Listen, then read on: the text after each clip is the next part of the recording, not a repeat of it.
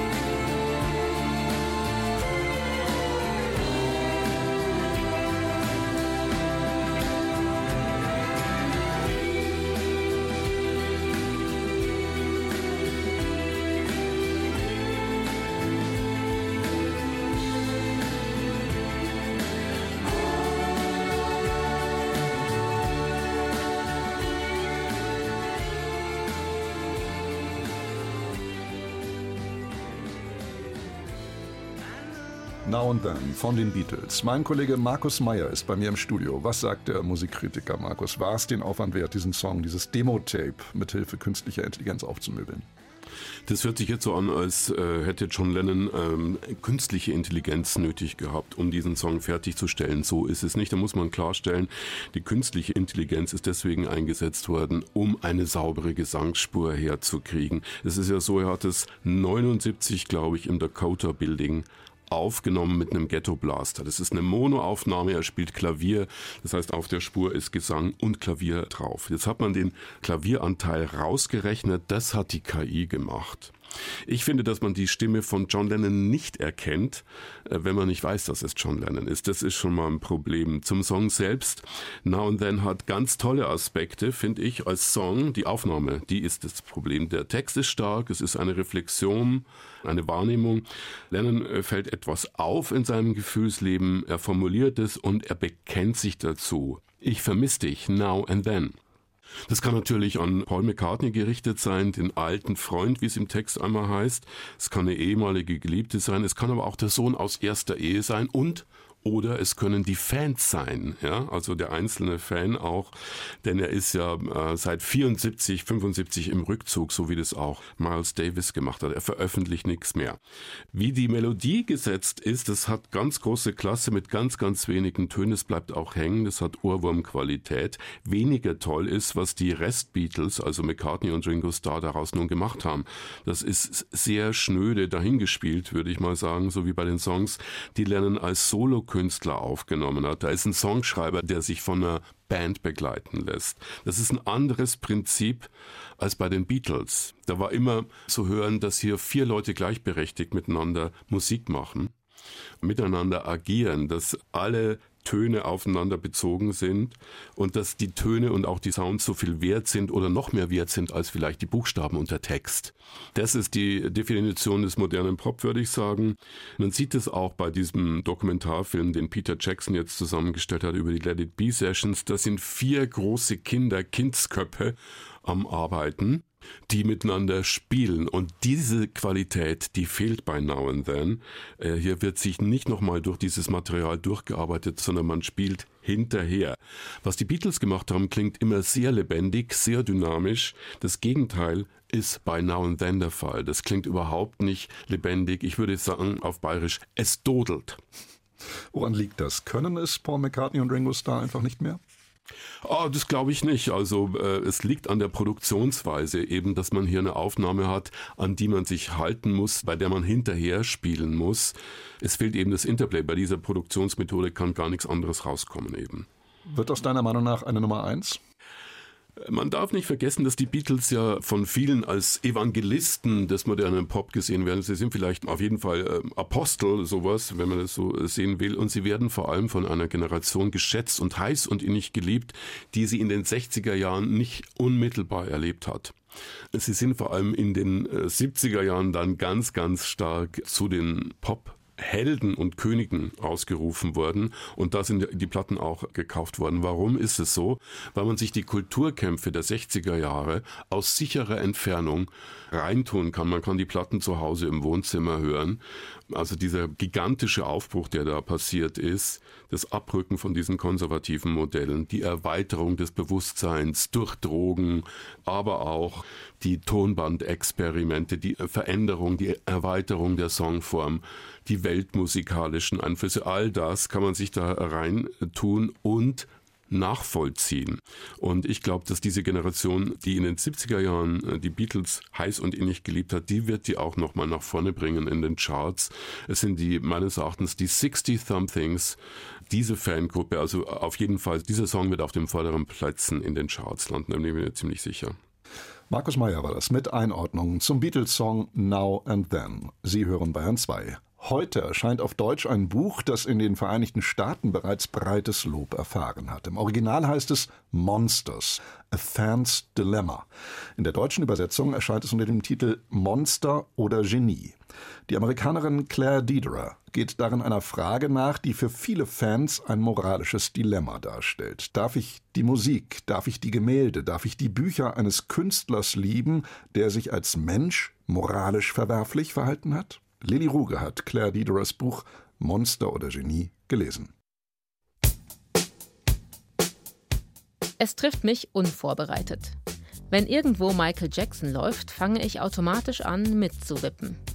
Erst dann fällt mir ein, von wem das Lied ist, und sofort habe ich die Bilder aus der Doku Leaving Neverland im Kopf. Wade Robson und James Safechuck werfen Jackson darin vor, sie als Kinder auf sein Anwesen geholt und über Jahre sexuell missbraucht zu haben. Spätestens jetzt muss ich mich zwingen, nicht mitzusingen. Bisher ist Jackson zwar gerichtlich von den Vorwürfen des Kindesmissbrauchs freigesprochen worden, doch dieses Jahr haben kalifornische Richter entschieden, dass Robson und Safechuck nun zivilgerichtlich gegen die Produktionsfirma des Sängers vorgehen dürfen. Egal wie das ausgeht, für mich ist Michael Jackson nicht mehr der unschuldige Popstar aus meinen Bravo-Heften. Mit damals alles verändernden Choreografien, einer ätherischen Künstlichkeit, einer einzigartigen Coolness und natürlich dieser ikonischen Musik. Michael Jackson war ein Genie und mutmaßlich hatte er auch eine dunkle Seite. Die Kulturkritikerin Claire Diderer schreibt in ihrem Buch Genie oder Monster über das Dilemma, ein Fan zu sein. Diese Vermutung, dass der geliebte Künstler etwas Schreckliches getan haben könnte, nennt sie im Interview mit dem Waterstones Podcast einen Fleck.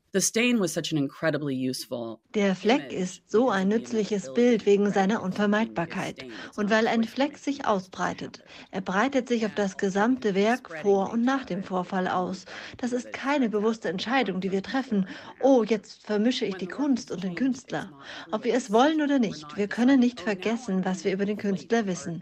Gleichzeitig ist es kaum möglich, biografischen Informationen über Künstler im Internetzeitalter noch zu entkommen we can't unknow what we know, and the internet makes sure we know everything, right?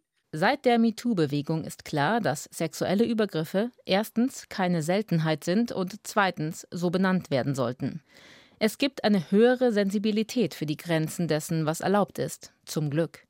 Mit diesem Wissen an Künstler aus der Vergangenheit heranzutreten, kann aber schmerzhaft sein. Insbesondere, wenn man deren Werk schätzt.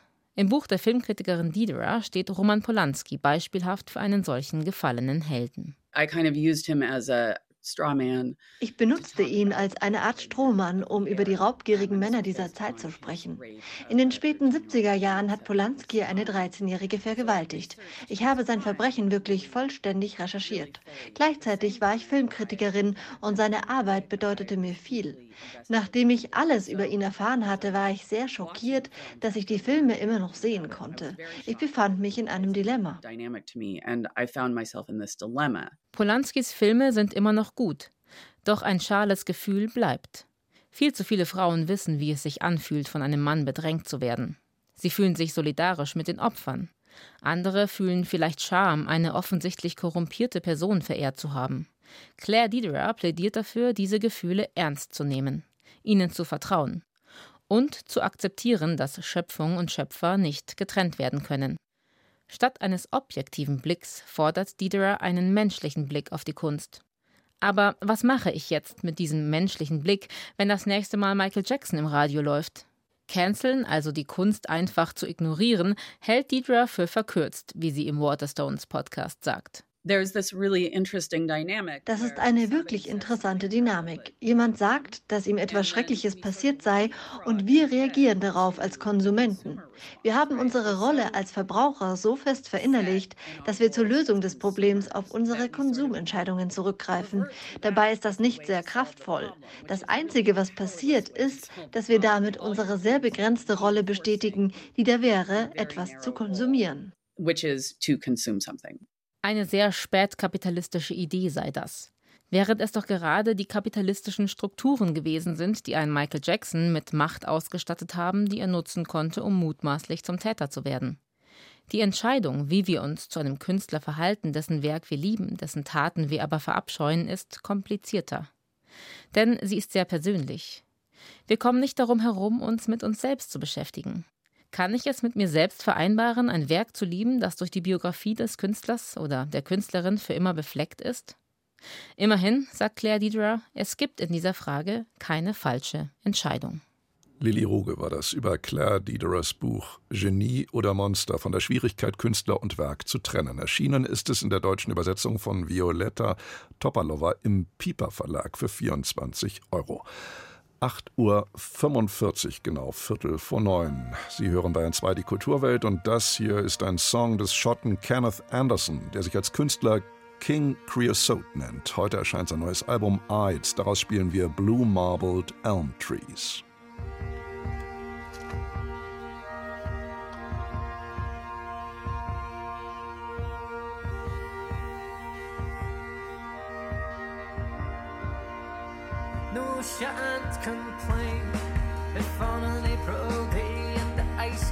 In from Norway scatters the sun off of your grieving skin. And as you lay me down to sleep and under earth two meters deep, take the stones and the coals from the songs. You place them at my head, you place them at my feet. No shan't complain if only a dozen or so of the loves of my life cannot contain their grief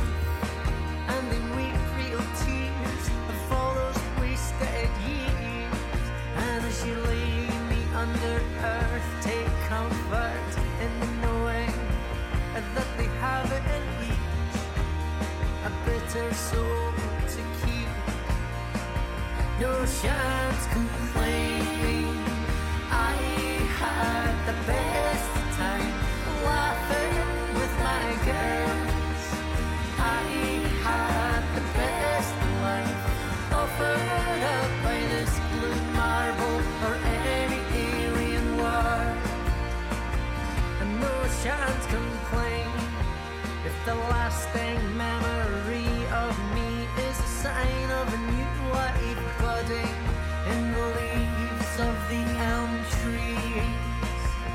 No chance complain.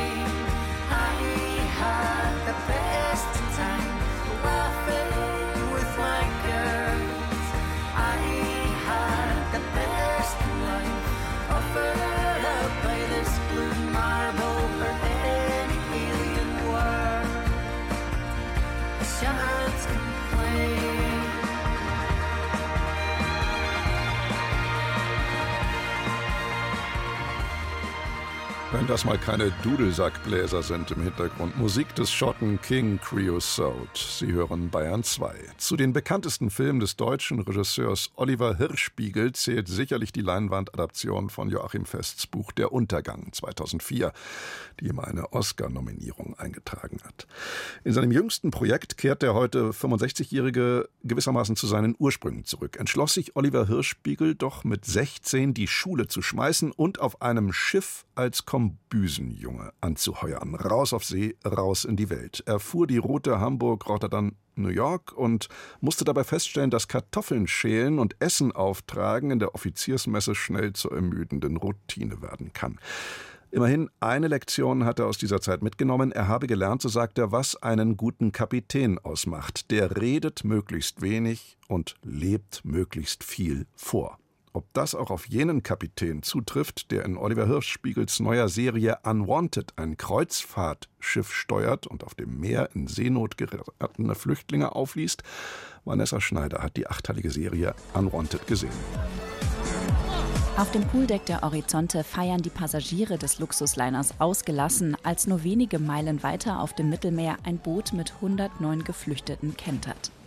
Die Horizonte sendet Rettungsboote aus. Sie ist nach internationalem Seerecht verpflichtet, Menschen in Seenot zu helfen. 28 Geflüchtete überleben das Unglück und werden an Bord geholt. Sie stehen unter Schock, sind dehydriert und von Narben übersät. Die Schiffsärztin vermutet Folter. Some of them were probably injured during the shipwreck, but all of them have older, previous, and very, very similar scars. From assaults? From torture, I think. Captain, it was like doing an autopsy on living bodies.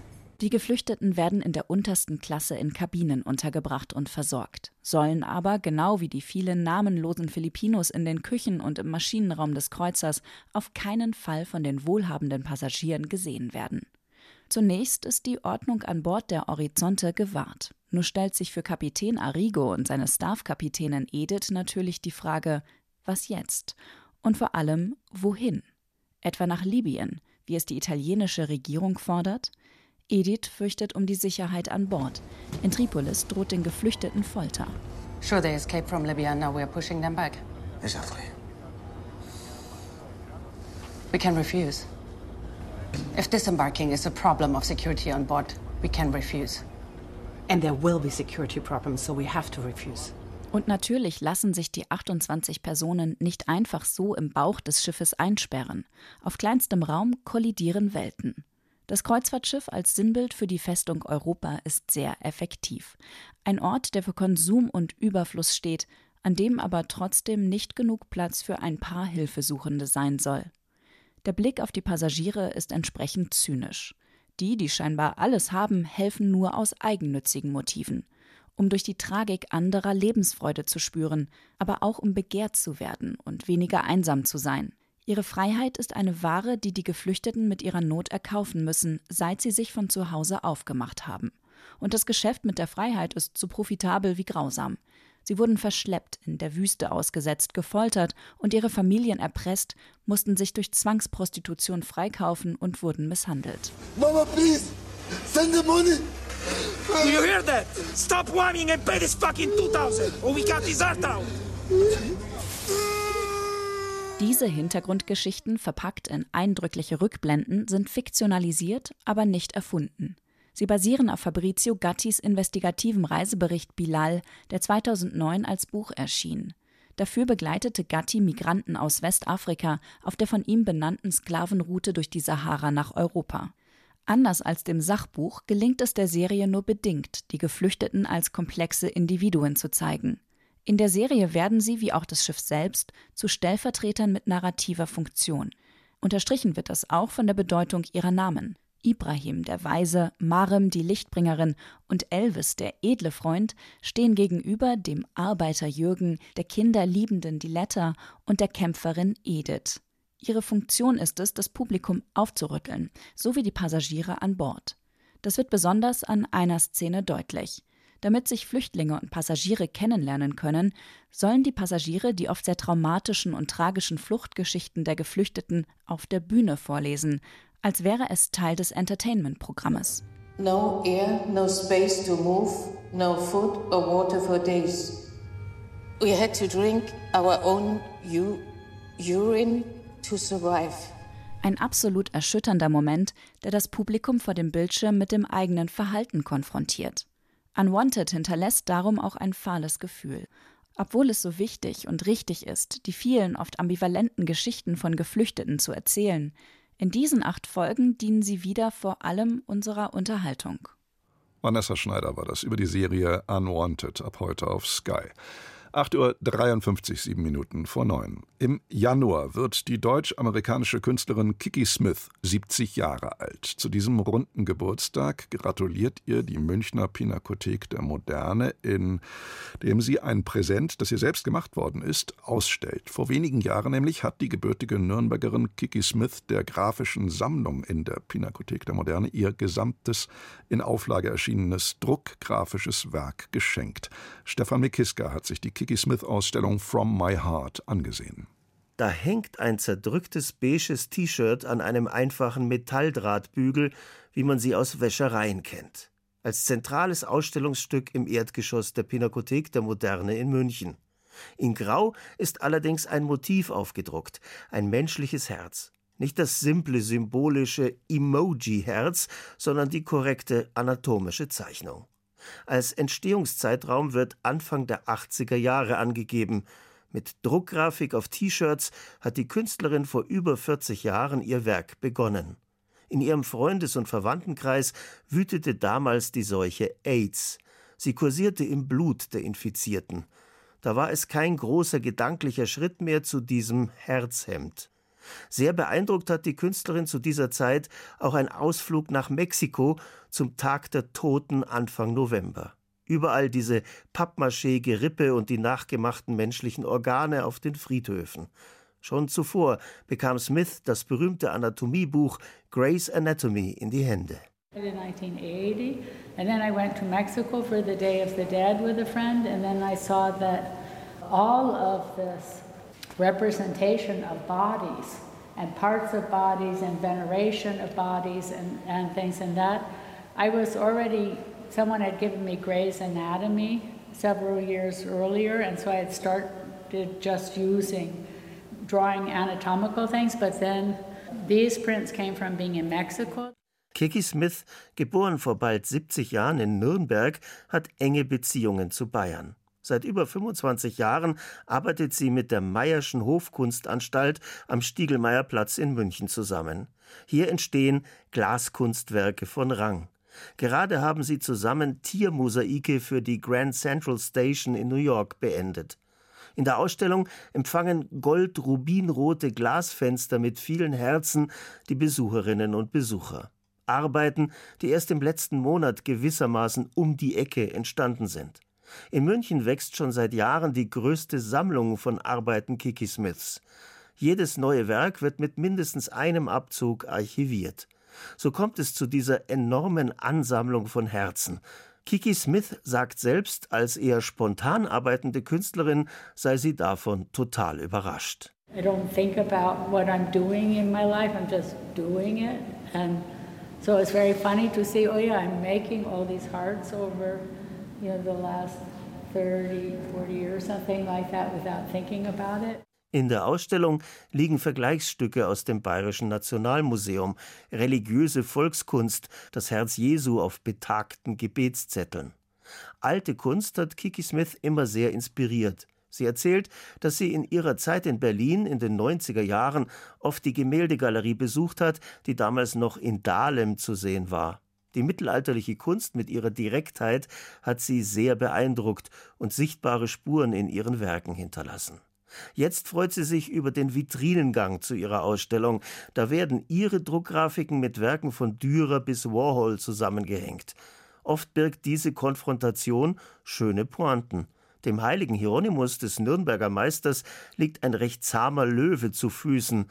Das Tier von Kiki Smith daneben hat seine Krallen überdeutlich ausgefahren. Herz allerliebst. Bis zum 21. Januar in der Münchner Pinakothek der Moderne zu sehen die Ausstellung From My Heart von Kiki Smith, die bei Stefan Mikiska am Sonntagabend im Kulturjournal hier auf Bayern 2 noch einmal ausführlicher zu Wort kommen wird. Übermorgen Sonntag 18.05 Uhr hier auf Bayern 2. Das war's von uns. Danke fürs Zuhören, sagt Knut Krautzen. Wir verabschieden uns mit King Creosote.